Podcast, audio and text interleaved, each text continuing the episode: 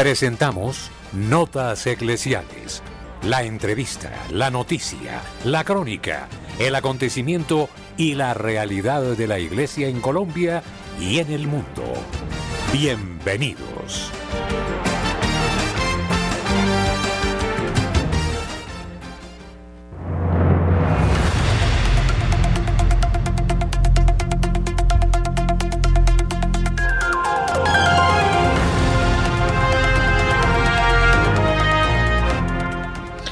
Muy buenos días, amables oyentes de Radio María en Colombia y en el mundo. Les habla el Padre Ciro Hernando González en Notas Eclesiales. Estamos bajo la dirección del Padre Germán de Río Acosta y en los estudios a nuestro hermano Luis Fernando López y Camilo Ricaurte. Bienvenidos a la noticia. La opinión, el análisis. Editorial en Radio María.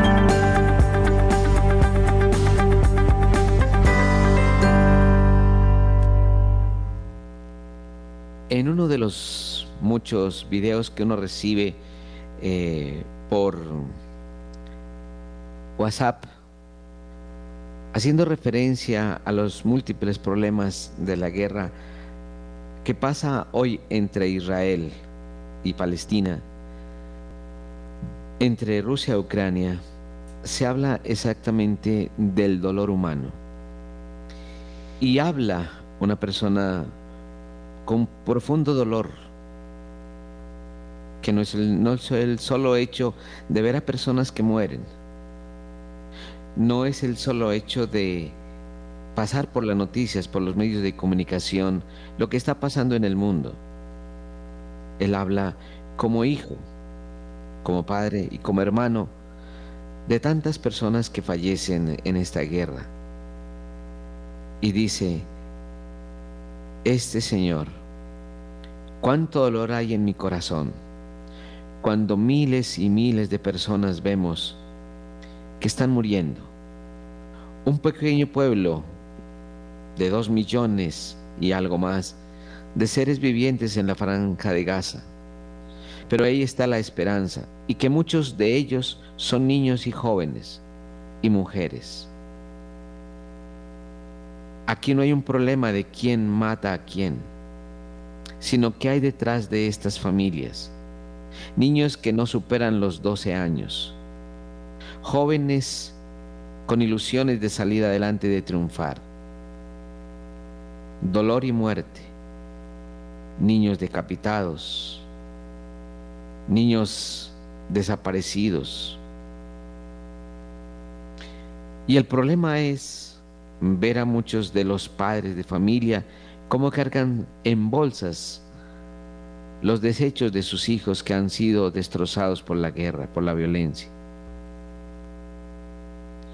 ¿Quién recupera la vida de estos seres? ¿Quién recupera la vida de cada persona?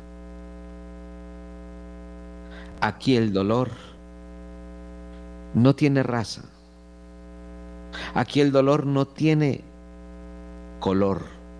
Aquí el dolor no tiene lenguaje e idioma o religión. No tiene política, no tiene país.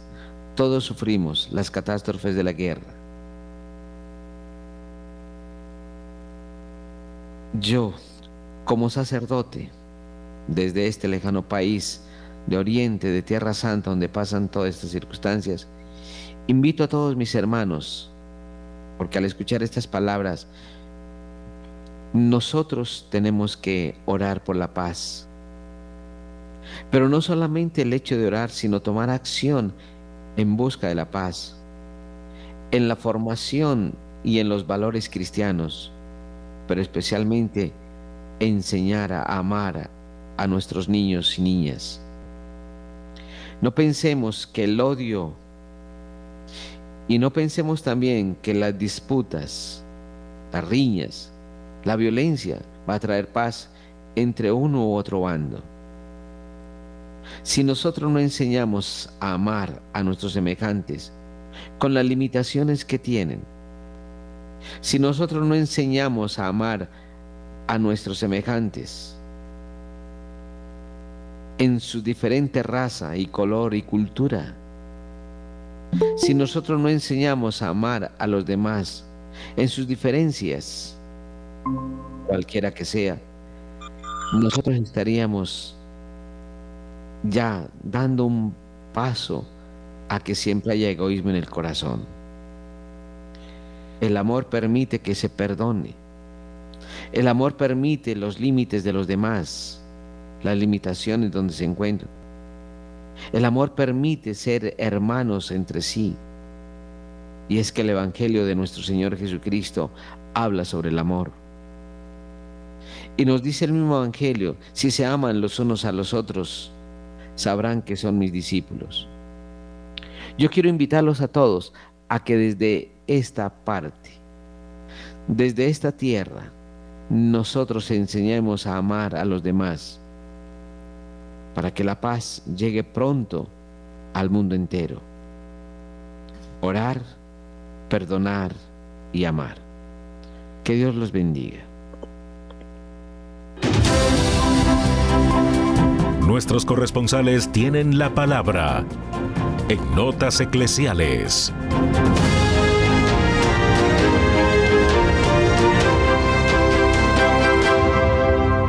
A las 8 de la mañana, 13 minutos, iniciamos esta ronda informativa por el país. Iniciamos en la ciudad de Bucaramanga con Nairo Salinas. Buenos días, Nairo. Muy buenos días y muy buenos días para todos los oyentes de Radio María. Iniciamos contándoles que los taxistas de Bucaramanga hoy no participarán en la jornada de protesta nacional este cese de actividades que fue programado por el gremio de Bogotá para hoy 25 de octubre y que obedece, a, entre otras peticiones, al alza de la gasolina. Para hoy está programada una jornada de protesta por parte del gremio de taxistas a nivel nacional y en Bogotá por todo el alza de la gasolina y también por la persecución que según ellos existe por parte de las autoridades de tránsito contra el gremio luego de finalizar el convenio interadministrativo que permite el tránsito de buses entre Soacha y Bogotá y esta decisión perjudica a los taxistas. En el caso de Bucaramanga, los taxistas expresaron que no se unen a esta jornada que es nacional y se prestará el servicio de manera normal en todos los municipios del área metropolitana. Y cambiando de tema, les contamos que por más de 15 días la concesión Ruta del Cacao se encargará de drenar el agua que aún se mantiene en la zona de afectación por el derrumbe y cierre de la vía entre Bucaramanga y Barranca Bermeja. Este drenaje será con el fin de habilitar el paso de vehículos en su totalidad. La gobernación de Santander, en conjunto con la concesión Ruta del Cacao, esperan que en menos de tres semanas se pueda habilitar el paso en la vía Bucaramanga-Barranca Bermeja. Esto teniendo en cuenta que es necesario terminar unas zanjas para drenar el agua que se ha acumulado en el sector afectado, confirmó Hugo Armando Rodríguez Mantilla, asesor del despacho del gobernador de Santander comunidades y comerciantes se han visto afectados por esta situación desde casi, ya hace casi un mes. Es la octava vez que convocan a un puesto de mando unificado para escuchar a los habitantes, pues se les recomienda evitar el paso en la zona afectada, luego que habilitaran de manera artesanal la vía. De Bucaramanga y para Notas Eclesiales, Nairo Salinas Gamboa, feliz y bendecido día. Muchas gracias, Nairo. Nos trasladamos a la ciudad de Barranquilla. Julio Giraldo con las noticias. Julio, buenos días. Saludamos de una manera muy especial a toda la amable audiencia de Radio María en Colombia y el exterior. Saludos también y muy especiales para la mesa de trabajo. Y esto es lo que hoy hace noticia en Barranquilla y la costa norte colombiana. 400 trabajadores que laboraban en el Hospital Metropolitano dicen que hace más de tres años no reciben un solo peso, ni por sueldos, ni por cesantías, ni por vacaciones, ni por nada. Este hospital está cerrado a raíz del problema que nosotros en muchas ocasiones hemos comentado aquí de la familia Acosta Bendec, que al morir el fundador y propietario no solo de la clínica, sino también de la universidad y de varias otras empresas en Barranquilla, los hijos y su ex esposa iniciaron un pleito que aún no ha terminado pero lo que sí ha dejado es mucho, pero mucha desgracia a mucha gente, por ejemplo estos trabajadores, que se quedaron sin el trabajo, se quedaron sin el sueldo y se quedaron sin nada y aún esperan que abran el hospital. Durante este proceso han resultado varios personajes importantes en la cárcel, abogados, políticos, últimamente hasta un magistrado fue destituido por propiciar fallos amañados a la familia y el problema aún no se resuelve. Gracias a Dios también, pues la, la universidad no la han cerrado, sino que hayan venido estudiando y se han graduado un poco de promociones. Pero la situación es muy grave y lo que nos da a entender aquí es cómo es posible que por plata la gente haga todo esto. Peleando unos pesos, cierran un hospital que brindaba un servicio muy bueno a todos los barranquilleros y sigue la pelea y siguen los problemas. Finalmente, o en otro ángulo de la noticia, las cosas curiosas que ocurren en la costa. En Puerto Giraldo, en un corregimiento del Atlántico, hay un puesto de votación que la gente pidió, deben trasladarlo porque no quieren ir a votar allí. Se trata de una escuela donde algunos niños y niñas dicen que cuando llegan y pisan la escuela se desmayan y han estado en la clínica, han estado en tratamientos psiquiátricos y todo, que porque allá hay un duende y cuando llegan se desmaya todo el que llegue allí. Pero los votantes dicen que no van a ir a votar allá porque se van a desmayar en el momento que vayan a votar. Estas son las cosas raras de las supersticiones que vivimos todavía a estas alturas, sobre todo en la costa norte colombiana. Está en estudio el traslado del puesto de votación porque la gente dice que no irá a votar allí. Bien, desde la ciudad de Barranquilla y para Radio María, Julio Giraldo. Muchas gracias, Julio. Cosas raras. Nos trasladamos a la ciudad de Cali, Marta Borrero, con la información. Marta, buenos días. Hola, muy buenos días, querida familia de Radio María. Santiago de Cali amanece lluviosa, con el cielo cubierto desde la madrugada, lluvia abundante y una temperatura de 20 grados centígrados. Estamos a cinco días de las elecciones en el territorio nacional y tengo una nota especial para ustedes sobre Tulio Alberto Gómez Giraldo aspirante a la gobernación del Valle del Cauca. Pues, ¿cómo les parece que el Consejo Nacional Electoral eh, lo declaró en el día de ayer inhabilitado para la gobernación del Valle del Cauca?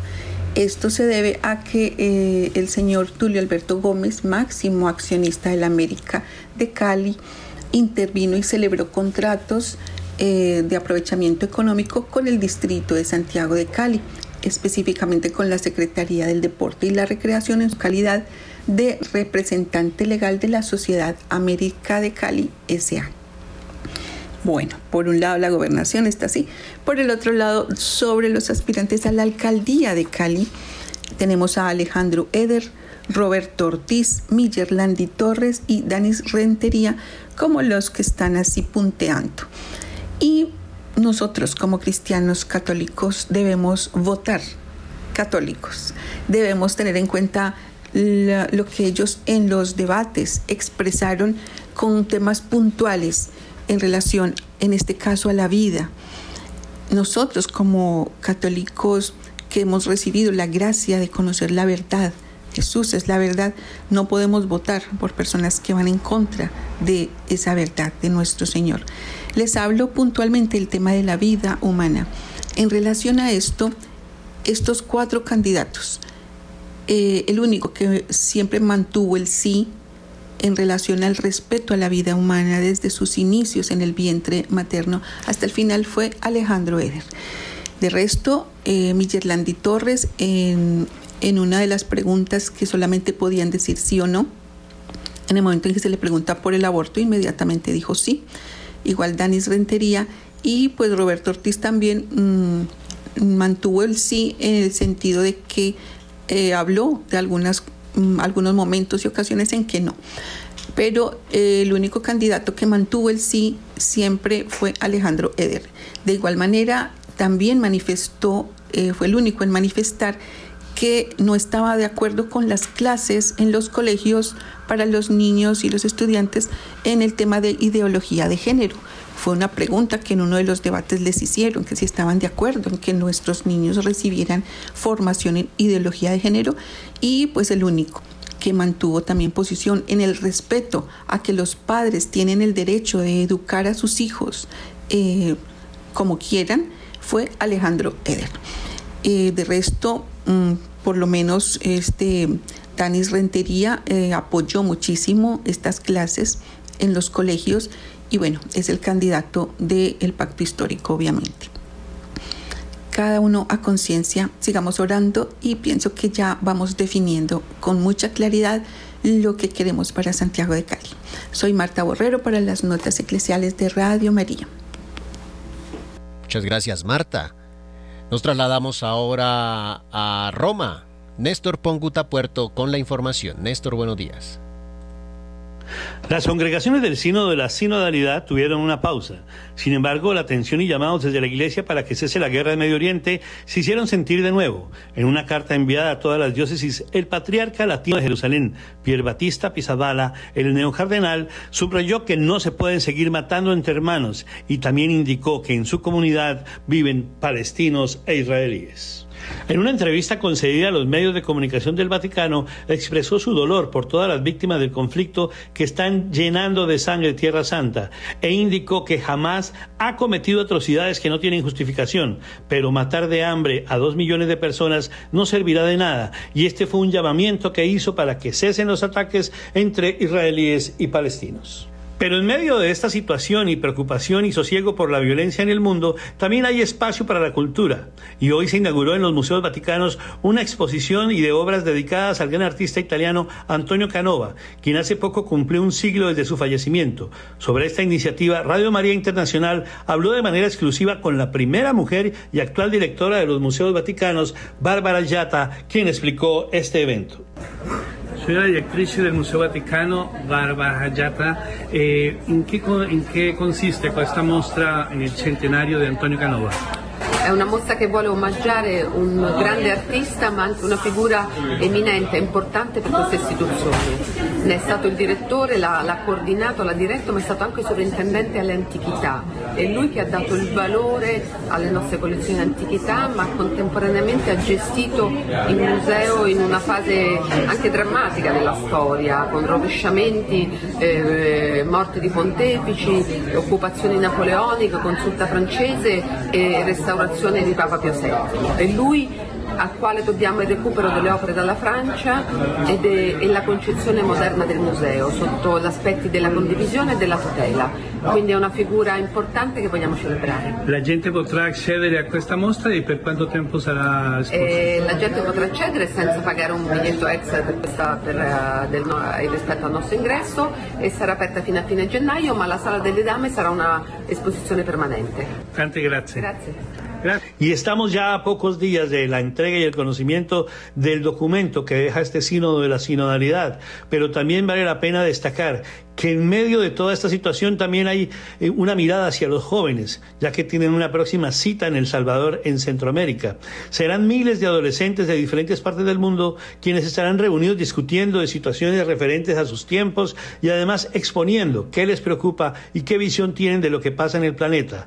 Para que se muevan, asistan y no se oxiden, el Papa Francisco les envió por redes sociales este video mensaje. Creo que es el 25 de noviembre, que está esa jornada de la juventud ustedes en El Salvador. No se queden en sus casas, vayan, muévanse. Porque si un joven no se mueve, se oxida. Y es muy triste ver un joven oxidado. Anímense y vayan. Chao. Desde Roma y para Radio María Internacional, este fue un informe de Néstor Ponguta Puerto es una voz católica en su casa. En la internet www.radiomariacol.org.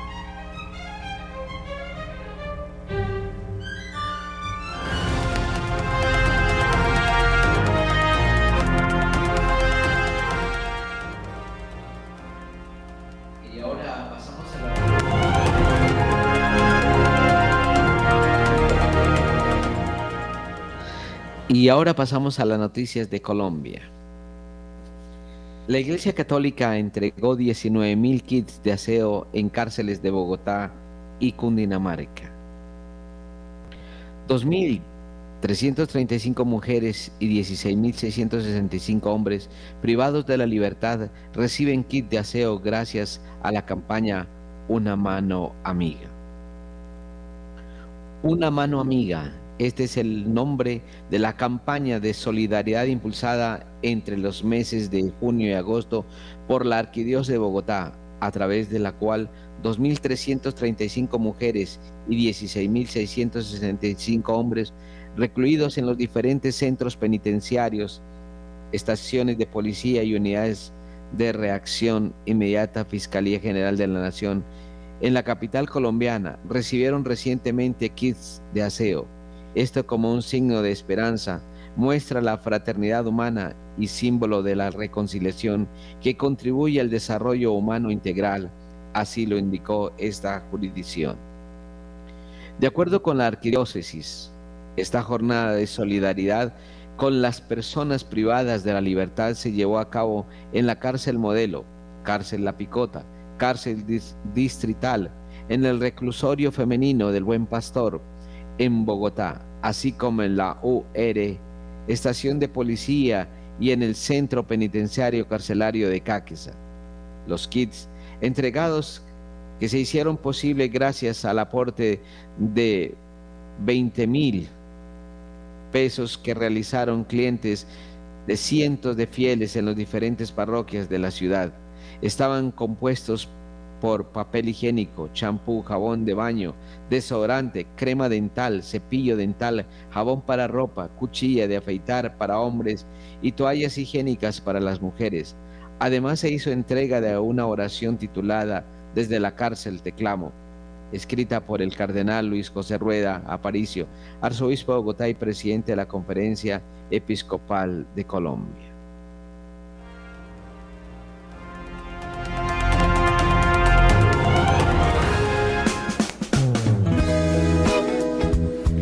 Año, queridos oyentes, somos convocados a la cena de gala de Radio María. Cumplimos ya 27 años de labores y hemos pensado invitarles a ustedes a un lugar idílico, camino de la Vía de la Calera, en el restaurante y centro de eventos Tramonti, en la carrera primera 9350 en el barrio El Chico, para nuestra cena mariana. Ustedes son invitados de honor Pueden hacer sus reservas en este número de teléfono 320-289-4744. Les invitamos, ustedes y nosotros haremos familia el próximo 2 de diciembre a partir de las 6 de la tarde en el restaurante Tramonti para vivir un momento inolvidable, para dar gracias a Dios en medio de la fraternidad por el don de Radio María. Les esperamos ese 2 eh, de diciembre, un sábado en la tarde, a partir de las 6, momento que será de particular gozo para todos.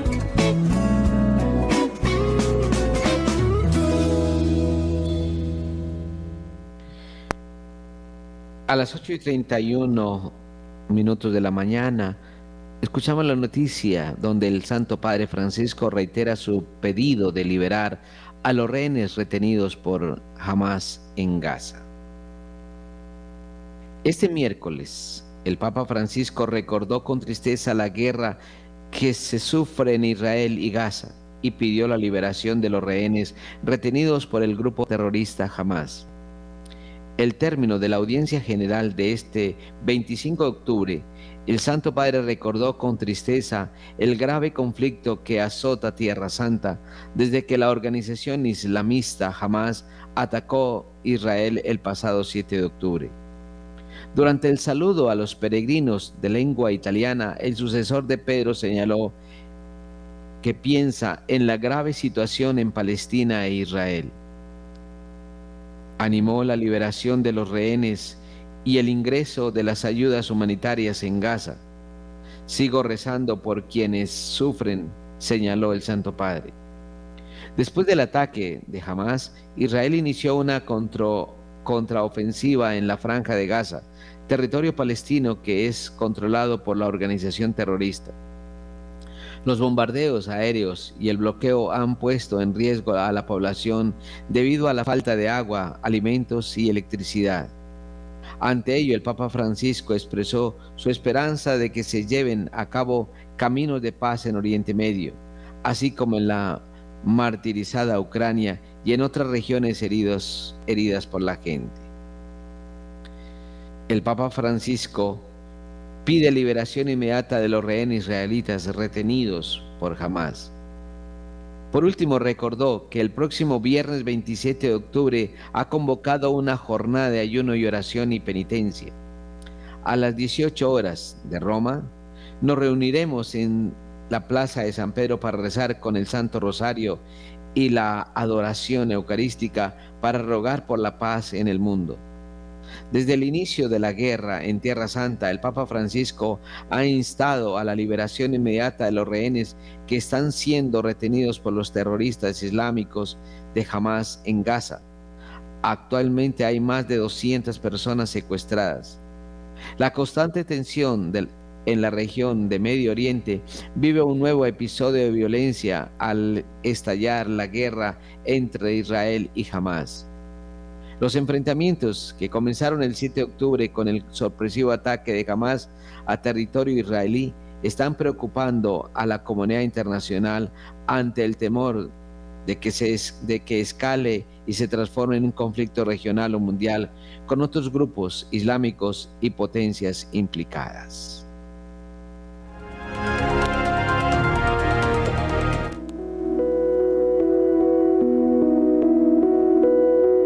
Somos Radio, somos Radio María.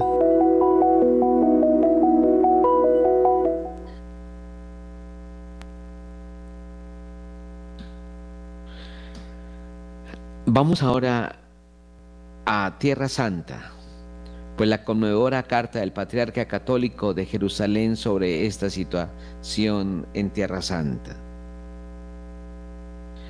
siendo la necesidad de compartir con vosotros, siento la necesidad de compartir con vosotros una palabra que tiene su origen en el Evangelio de Jesús, porque al fin y al cabo es de ahí de donde todos debemos partir y allí donde debemos volver siempre.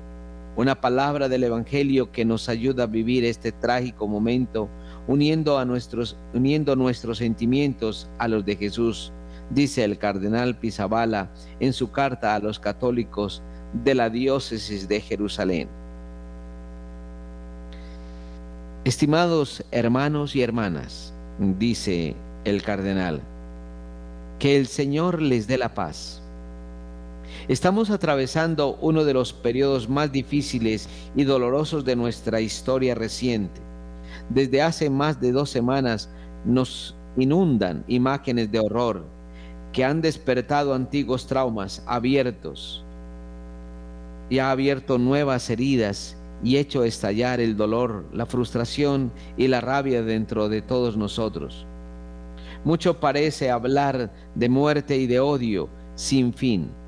Muchos porque se superponen en nuestra mente, aumentando así nuestra sensación de desconcierto. El mundo entero mira a esta tierra santa nuestra como un lugar que es causa constante de guerras y divisiones. Precisamente por eso fue hermoso que hace unos días el mundo entero se uniera a nosotros con una jornada de oración y ayuno por la paz, una hermosa mirada a Tierra Santa y un momento importante de unidad con nuestra iglesia. Y esta mirada continúa. El 27 de octubre el Papa ha convocado una segunda jornada de oración y ayuno para que nuestra intercesión continúe. Será un día que celebraremos con, con convicción. Es quizá la principal, lo principal que podemos hacer los cristianos en este momento, orar, hacer penitencia e interceder. Y por eso damos gracias al Santo Padre desde el fondo de nuestro corazón. En todo este fragor, donde el ruido ensordecedor de las bombas se mezcla con las muchas voces de dolor y los tantos sentimientos contradictorios, siento la necesidad de compartir con vosotros una palabra que tiene su origen en el Evangelio de Jesús, porque al fin y al cabo es de ahí de donde todos debemos partir y es allí donde debemos volver siempre una palabra del Evangelio que nos ayuda a vivir este trágico momento uniendo nuestros sentimientos a los de Jesús. Mirar a Jesús, por supuesto, no significa sentirse exento del dolor, de decir, de denunciar, de recordar, así como consolar y, animar. Como hemos escuchado en el Evangelio del domingo pasado, es necesario dar al César lo que es del César y a Dios lo que es de Dios. Por eso, Mirando a Dios queremos ante todo dar al César lo que es suyo. Mi conciencia y mi deber moral me obligan a declarar claramente que lo que ocurrió el 7 de octubre en el, sur de Israel no es un modo alguno admisible y no podemos dejar de condenarlo. No hay razón para semejante atrocidad si tenemos el deber de, de afirmarlo y de denunciarlo. El recurso a la violencia no es compatible con el Evangelio y no conduce a la paz. La vida de cada persona humana tiene igual dignidad ante Dios que nos ha creado a todos a su imagen.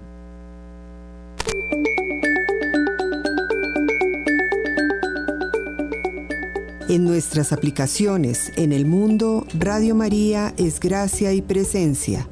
En Twitter, en Facebook, en YouTube la Madre de Dios extiende su manto en todos los puntos del orbe.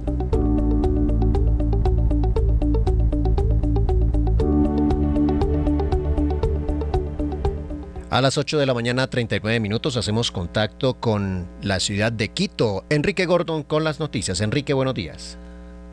Saludos cordiales hermanos, bendiciones y gracias por la oportunidad de compartir día tras día las noticias más importantes desde la mitad del mundo.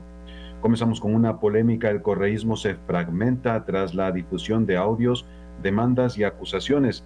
Un asunto personal entre el ex vicepresidente Jorge Glass y el asambleísta reelecto Friedman Álvarez adquiere matices judiciales y políticos luego de la difusión de audios y denuncias mutuas. Incluso Álvarez ha desafiado a la revolución ciudadana para que se mantenga en el curul por la vulneración de los defectos por la vulneración de los derechos de la mujer y también eh, por acusaciones que se han hecho cuando estaban en los últimos 15 años manejando el Consejo Provincial de Pichincha en eh, esta gobernación. Eh, las acusaciones se han dado esta semana luego de las elecciones en, en la que perdieron la oportunidad de recobrar la presidencia y lo que ha levantado la polémica incluso con el expresidente Rafael Correa. En otra información les compartimos de que la Cámara de Comercio de Quito pide fijar el salario técnicamente. La Cámara de la Capital exhortó al Consejo Nacional de Trabajo y de Salarios a tratar la política social para, para en una forma técnica eh, dar un, eh, una sugerencia sobre el nivel del alza que tendrá el eh, sueldo de los trabajadores de nuestro país al finalizar este año. Recordemos que es una promesa del presidente saliente Guillermo Lazo el de subir el eh, nivel del salario mínimo vital de los ecuatorianos y esto se espera hacerlo técnicamente según lo que solicitan las cámaras de la producción. En una última información les compartimos de que hay un ligero desabastecimiento de productos en los hospitales de nuestro país, pese a lo que también al iniciar el invierno se está trabajando en campañas de vacunación en especial en la costa, donde se prevé que la llegada del fenómeno del niño tenga su influencia entre el mes de noviembre hasta febrero de este año con una intensidad de, moderada a mediana. En el día de hoy, aquí en la ciudad de Quito, en la capilla de Radio María, iniciaremos una jornada de oración del sitio de Jericó, principalmente tomando oración por nuestro país, por la inseguridad y por la situación que estamos viviendo al asumir eh, las nuevas autoridades, tanto de la Asamblea como de la Presidencia en los próximos días, en eh, oración porque Dios bendiga los rumbos de nuestro país. Esto es lo que principalmente les comentamos, queridos hermanos de Colombia. Muchísimas gracias por la oportunidad.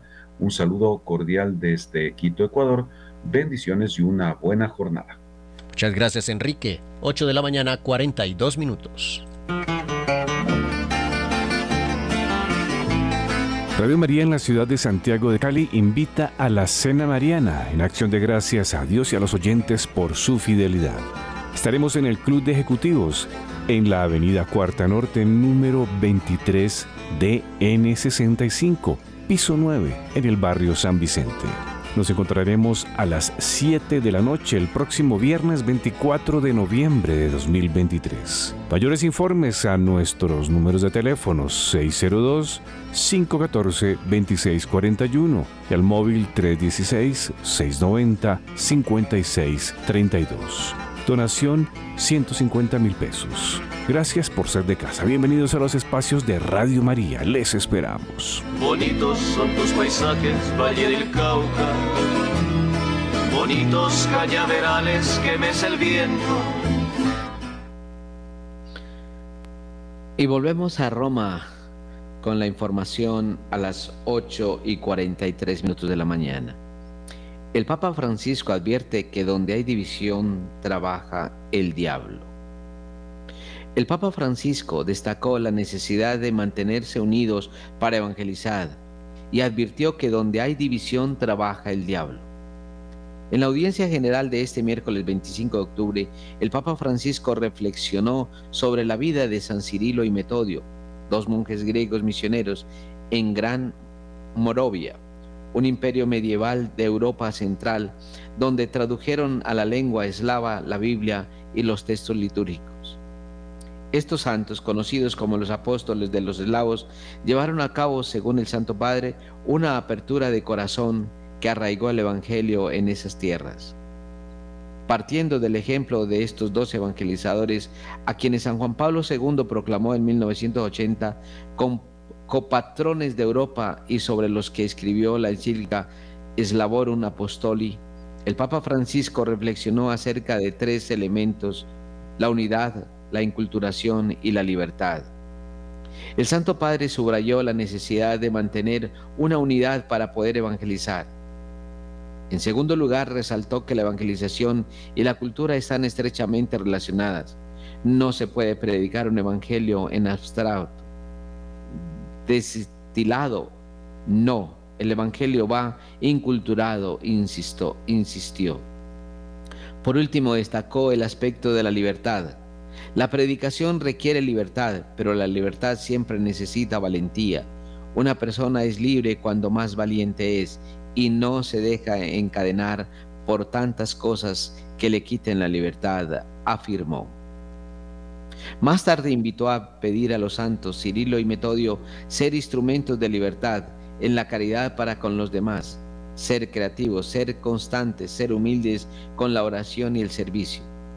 Durante los saludos a los peregrinos de la lengua española, el Santo Padre insistió la necesidad de la unión para evangelizar y advirtió que donde hay división trabaja el diablo.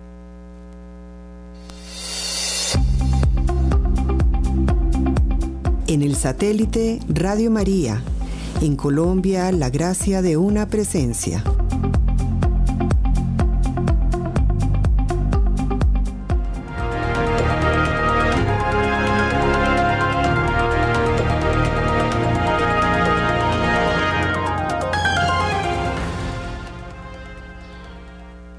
propuesta alternativa a Halloween y si todos fuéramos santos? La Asociación Católica de Propagandistas ha lanzado una nueva campaña de comunicación en España, esta vez centrada en dar un mensaje alternativo a Halloween mediante una pregunta, ¿y si todos fuéramos, todos fuéramos santos?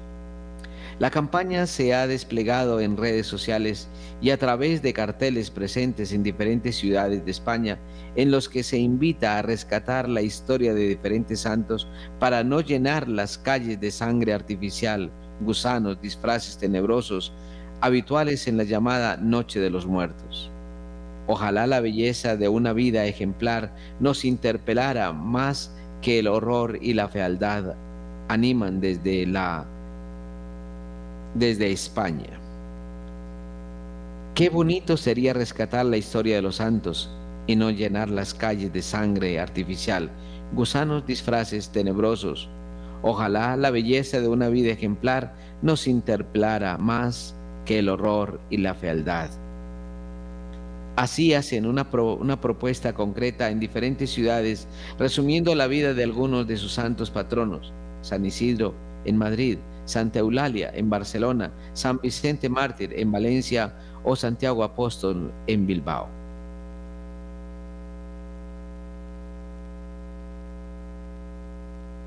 En algunos lugares los, los carteles no no remiten a ningún santo en concreto y se propone seguir el ejemplo de aquellos que son sus vidas, han celebrado que con sus vidas han celebrado la vida, santos y santas de todos los tiempos que nos muestran una forma más humana de vivir, mirando siempre a Dios y al prójimo.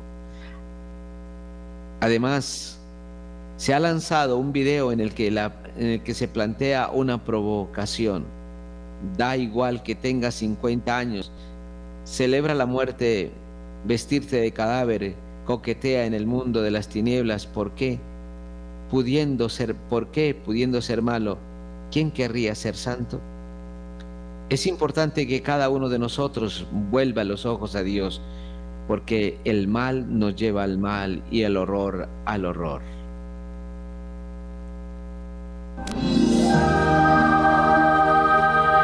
La madre mira con complacencia a los niños. Celebraremos la consagración de los niños el miércoles primero de noviembre, Día de Todos los Santos, a partir de las 4 y 30 de la tarde en la parroquia de Santa María Goretti, en la ciudad de Bogotá. Celebración eucarística y consagración de los niños a la Santísima Virgen María. Y no dejen de seguir nuestros espacios, queridos niños, en Radio María, donde ustedes tendrán la formación diaria para este momento hermoso. Agradecemos al Padre Rafael Bernal, venerable cura párroco de Santa María Goretti, por acogernos en su digno templo. La parroquia de Santa María Goretti se ubica en la carrera 47A 9383, en el barrio La Castellana, en Bogotá.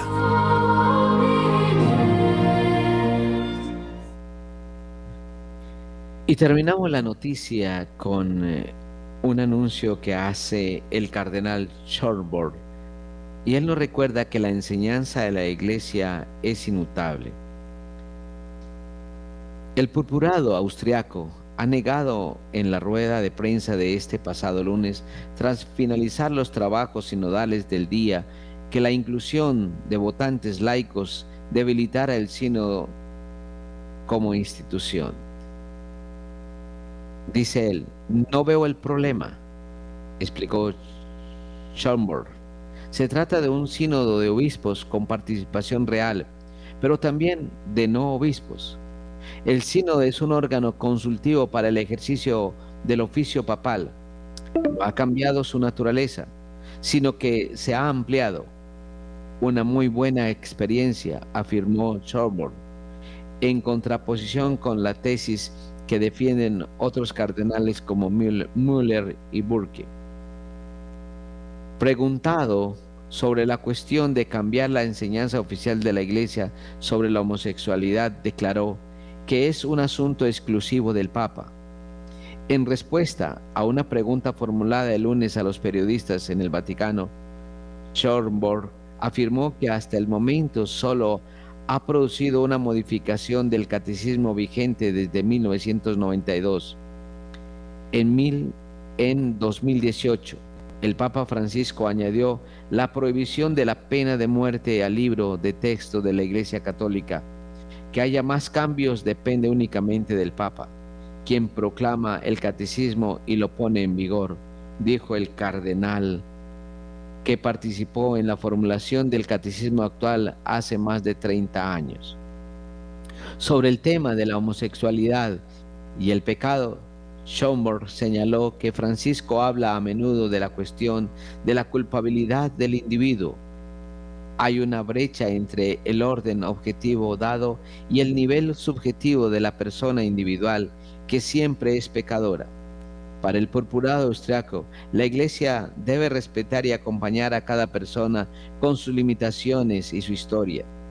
En la reunión del Sino Mundial en el Vaticano hubo repetidas discusiones sobre cómo la Iglesia Católica debería tratar con las personas que viven en relaciones del mismo sexo en el futuro.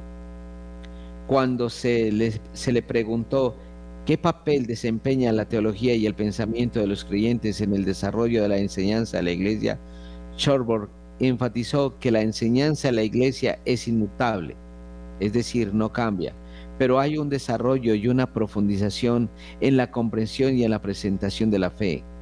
Además, el cardenal Christoph Schorborg describió el método y la condición actual del sino de los obispos como los mejores que jamás haya experimentado. Esta es la novena, esta es la novena vez que el arzobispo de Viena participa en un sínodo.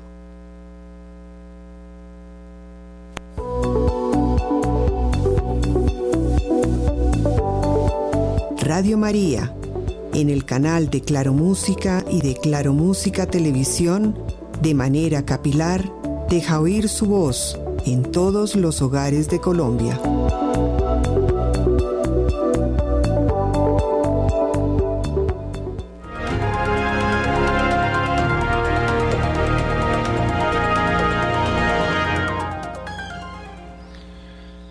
Y agradeciendo al Padre Germán Darío Acosta, como director general también damos las gracias a nuestros hermanos en los estudios, Luis Fernando López, Camilo Ricaurte y a todos nuestros oyentes por estar con nosotros todos los días a esta hora de la mañana en las notas eclesiales.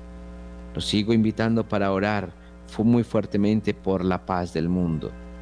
Tanta necesidad que tenemos de esta paz y tal vez veamos un conflicto demasiado lejos, pero también está muy cerca de nosotros, que influyen en muchos aspectos. La sangre es la sangre de estos niños, de estos jóvenes, de todas las personas que fallecen, también es nuestra sangre y nos debe doler a cada uno de nosotros lo que pasa con nuestros hermanos, pues todos somos hijos del mismo Dios. Un feliz día para todos, les habla el Padre Silvio Hernando González.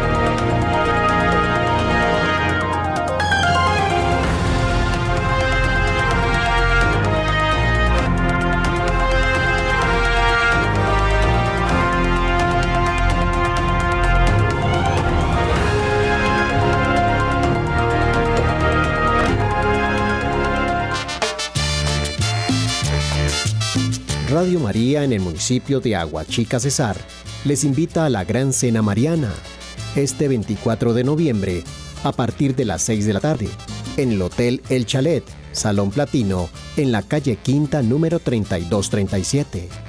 Tendremos rifas y grupos musicales. Mayores informes al celular 310-715-1126 o al teléfono 605-565-4839. Donación 60 mil pesos. Los esperamos.